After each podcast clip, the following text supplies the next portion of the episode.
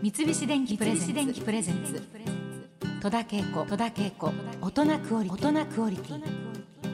今週はエンターテインメントスクール LOVE JUNX 代表牧野アンナさんにお話を伺っております、えー、沖縄のアクターズスクールでマックスやスピードを育てカリスマインストラクターとなったアンナさんですけれども、はい。アクターズスクールも大阪やはい横浜にもそう広げて、ですはいえーまあでもいろいろ運営もちょっと厳しくなっていったそうですね。はい。というねあれもあり。でもお父さんとまたアンナちゃんはこう衝突したりなんかして、はい。うん、そうですね。まあその父が人に頭を下げられない性格でもあったため、やっぱ芸能界のいろんな方と揉めて、うん。いろいろ付き合いができなくなったりとかした中で、やっぱりそのみんなデビューの道が閉ざされていくと、うん。何のためにここにいるのかわからないっていうのでどんどんどんどん生徒が辞めていくっていう状況になり、で私自身ももう世界を目指すしかないみたいなところに父との話の中でなりでうん。で今度は父と私が揉めた中で生徒たちに俺とアンナとどっちにつくんだみたいなところになりで私はもう父に対してそんなつもりは全くなくて申し訳ございませんっていう、うん。でまあそれでもう生徒たちもいやいや私たちは校長先生についていきたいんですっていうところで、まあ、私がチーフインストラクターから外されで横浜のアクターズスクールでうん。一回出直してこいと。うんいうふうに言われてで沖縄を離れて横浜のアクターズスクールに行くっていうところからなるほど。はい。そこでいよいよねあの出会うことがあるんですけれども、は横浜校でレッスンを受け持ちつつ、はい、あのダウン症協会はい。からですね、そのダウン症の子たちのダンスイベントをやりたいというふうな依頼がありまして、うん。それでダンスとうん。それからまあ演出みたいなこととかレッスンも含めてやってもらえないかっていうオファーがありまして。うん。で勉強になることもあるだろうっていうことで本当に半年の期間だけやるっていうふうになったんですね。へー。でそこで初めてそのダウン症の子たちとの出会いを果たすっていう、でもちろんそのダンスの経験もないうん。初めての子たちはい。と、はい。あのダウン症ってまず何だろうっていうところと、どこまで何ができるのかっていうのも全くわからないし、いろんな人に聞いてもなんか大変みたいよとか、うん。頑固だって聞くよとか、うん。いろいろそのネガティブな情報しか入ってこなくて、うん。なのでしかももう最初のレッスンで50人ぐらいのダウン症の子たちを相手に、うん。私一人でレッスンに行ったのでこれ本当に大丈夫かなと思って行ったんですね。うん。で最初私がもうそのアクターズスクールと同じノリでえみんなちょっと聞いてみたいなノリでやったら誰も話聞いてくれなくてうん。みんななんか歩き回ってる子がいたりあこれ全然聞いてくれないこれじゃダメだと思って、うん。それでちょっとやり方を変えようと思ってじゃあちょっと一回私踊るから一回見てって言って、うん。曲を流して踊り始めたら、全然みんな見てなくて突然全員立ち上がって踊り出したんですよ。すごい。それが衝撃的でうん自由に踊ることが健常者ってできないんですよ、うん。いきなり最初から自由にって言われると、いやうん。何か与えてもらわないとできませんっていう。なるほど。なのでみんな大体立ち止まってしまうんですけど、うん。あの子たちは自由に踊ってって言わなくてもすごい勢いでわーって踊り始めて、うん。なんかそれがすごいキラキラしててでまたそれを見てるその親御さんたちがみんなものすごく明るかったんですよ。それで私あれ大変で辛そうでっていうイメージしかそのいわゆるドキュメンタリー番組とかを通して見てなかったので、こんなにみんな明るいしこんなにみんな笑ってるんだ、っていうつもね。はい。なんかそういうことが全部衝撃的で多分私がずっとインストラクターとして失ってきたことというか、指導者はみんなより上にいなきゃいけないって思ったらどんどん踊れなくなっていくっていうか、でダウン症の子たちを前にした時に私はなんかあの子たちに乗せられて一緒になって踊ってて、うん。でも誰も私のことなんか見てなくて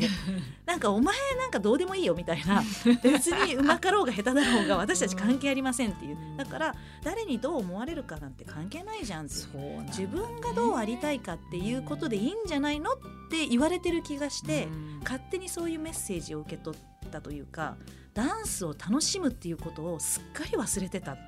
こうじゃなきゃダメこうじゃなきゃダメっていうルールばっかりに縛られて一番大事なところにスッと引っ張り戻してもらったんですよねあの子たちと出会って。そういった思いの中で、ねアクターズスクールを辞めて、はい。ラブジャンクスを立ち上げるんですけども、はまずこのラブジャンクスはいはい。のこの意味そのダウン症の子たちとのレッスンをやってて一番感じたのは愛なんですよ。うん自分の大事な人たちに対して惜しみない愛を体中で表現してくる抱きついてくるし、うん大好きっていうし愛が交錯する場所っていうので、ジャンクション。うんラブジャンクションのそのを略してジャンクスにしたっていう、うん。はい。ちょっと前までの印象だと、うん。ダウン症のあの子どもたち、うん。その激しい運動をしちゃいけないとか、はいはい。ちょっと否定的な意見とええかもあったり、最初はありましたね。すそのねラブジャンクスを立ち上げる時に何ができて何ができないんだろうっていうのを知りたくていろんな本を読んだりとか、うんうん。あと専門家の方に話を聞きに行ったりしたんですけど、うんネガティブなことを言われるだけで、うん。その確かにあのリスクがある以上は絶対大丈夫とはその立場上言えないっていうのもあると思うので激しい運動は苦手だから難しいとか、ダメじゃないかなっていうふうなことを言われてたんですけど、でも実際にイベントまでのレッスンでもみんなあれだけ楽しく踊ってたしで聞くといろいろスポーツをやってるっていうんですバスケットボールやってますとか、だからダンスができないはずがないと思って、でこれはなんか人に聞いたり本を読んだりするよりも、ん。自分でやってみて彼らがどこまでできるのかっていうのを一緒に築き上げていこうっていうふうにもう気持ちを切り替えてうん。やることにしました。うんなるほどね、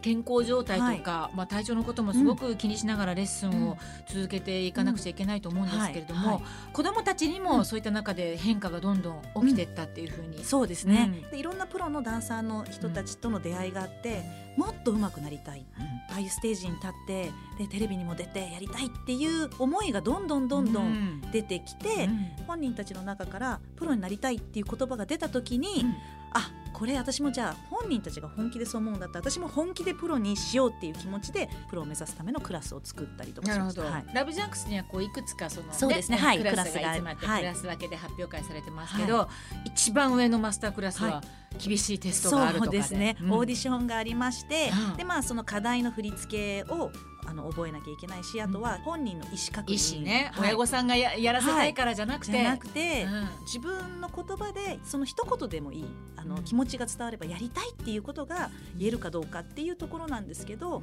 コミュニケーションが割と取れる子もいればなかなかそのこちらの質問に対してちゃんと返答ができないっていう子もいたりとかするんですね。うん。なのでやっぱり親御さんからするといやあの知的な問題があるからうん。この子は言えないんだっていうふうにおっしゃったりとかもしてたんですけどそういう問題はあるかもしれないけど本人たちのやりたいっていう気持ちは絶対にあるはずってそれ知的関係ないだろうっていうふうに私は信じていたので、例えばその時に言えなかったら入れない。悔しい思いをそこですることも大事だと思ったんです、特にプロになりたいっていうふうに思うんだったら、うん。あそこで言えなかったからあそこに入れなかったんだ。次は絶対言ってやるっていうふうに感じてほしい1年後に来た時にやりたいって言えるようになったりとかそういう成長がちゃんと見られるようになり今本当にマスタークラスの中でメンバー同士で話し合ったり教え合ったりあとは分からなかったら聞きに来るっていうところも最初全然できなかったことが一つずつあのステージに立ちたいんだったら自分たちで話し合えなきゃダメっていう課題を与えるごとに彼らはそれをクリアしてくるっていうのがありますね。すごいですね、三菱電機プレゼンツ。戸田恵子。大人クオリティ